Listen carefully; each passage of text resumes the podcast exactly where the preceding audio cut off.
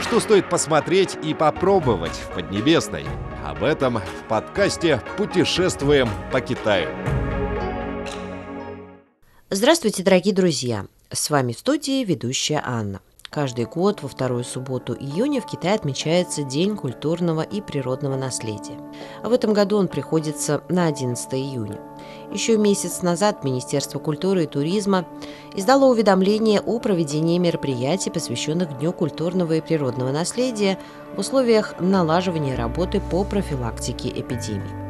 Мероприятия будут проводиться в формате онлайн и офлайн. Китай достиг больших успехов в деле охраны мирового культурного и природного наследия, сказал представитель ЮНЕСКО в Китае Шахбас Хан в интервью нашим журналистам. По его словам, в Китае не только богатое природное наследие, технологии, эксперты и удачный опыт в этой сфере, страна также внесла важный вклад в охрану мирового наследия в других странах. Сегодня мы виртуально посетим горы Эмэйшань и Большого Будду в Лэшане и узнаем, как удалось сохранить это мировое культурное и природное наследие. Горы Эмэйшань находятся в южной части провинции Сычуань, на переходе между Сычуаньской впадиной и Цинхай-Тибетским Нагорьем. Наивысшая вершина Ваньфодин, вершина 10 тысяч Буд, составляет 3099 метров над уровнем моря. Эмейские горы славятся своими живописными пейзажами, а также буддийскими легендами и преданиями. Богатый природный ландшафт здесь органично сливается с древними памятниками культуры.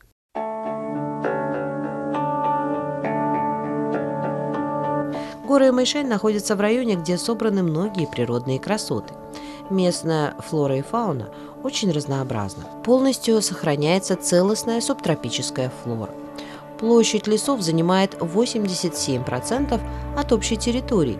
Здесь произрастает более 3200 видов 242 семейств ценных растений, что составляет одну десятую от общего числа флоры всего Китая. Среди них более 100 видов встречаются только в этом краю. Их даже называют эмэй. Кроме того, в горах живет 2300 видов животных, среди них есть множество редких. Все это позволяет горам Мэйшань стать важным местом для исследования особо важных вопросов, в том числе и мировой экологической системы. Горы Мэйшань – одни из четырех наиболее почитаемых у буддистов гор.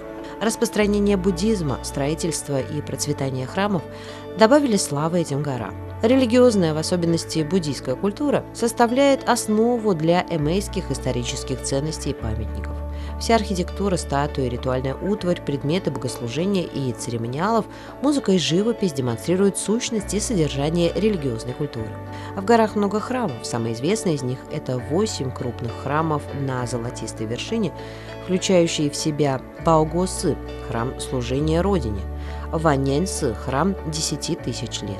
Большой Будда Лэшань находится в горах Цилуафэн у восточного подножия Эмея. Его еще называют большой статуей Майтреи или большим Буддой Диадин. Сооружение его началось в первый год правления императора Ли Лунди династии Тан, то есть в 713 году. Работы были завершены через 90 лет. Будда считается самой большой в мире скульптурой, высеченной в скале. Голова Будды высится вровень с горой, а его стопы упираются в реку. Сидящий Будда в высоту 71 метр. Мастерам удалось прекрасно передать все пропорции человеческого тела, блестяще продемонстрировав высокий уровень развития культуры династии Тан.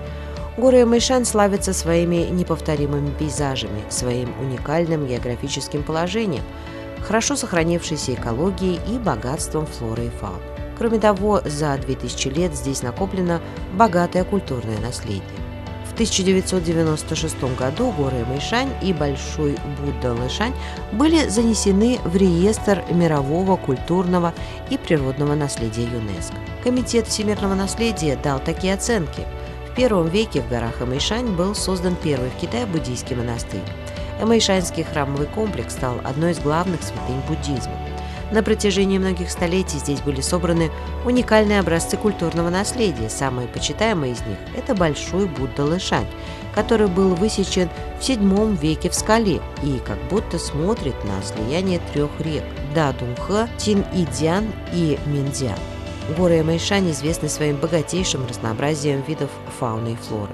Здесь растут субтропические растения и горные хвойные леса. Некоторые из них существуют уже более тысячу лет.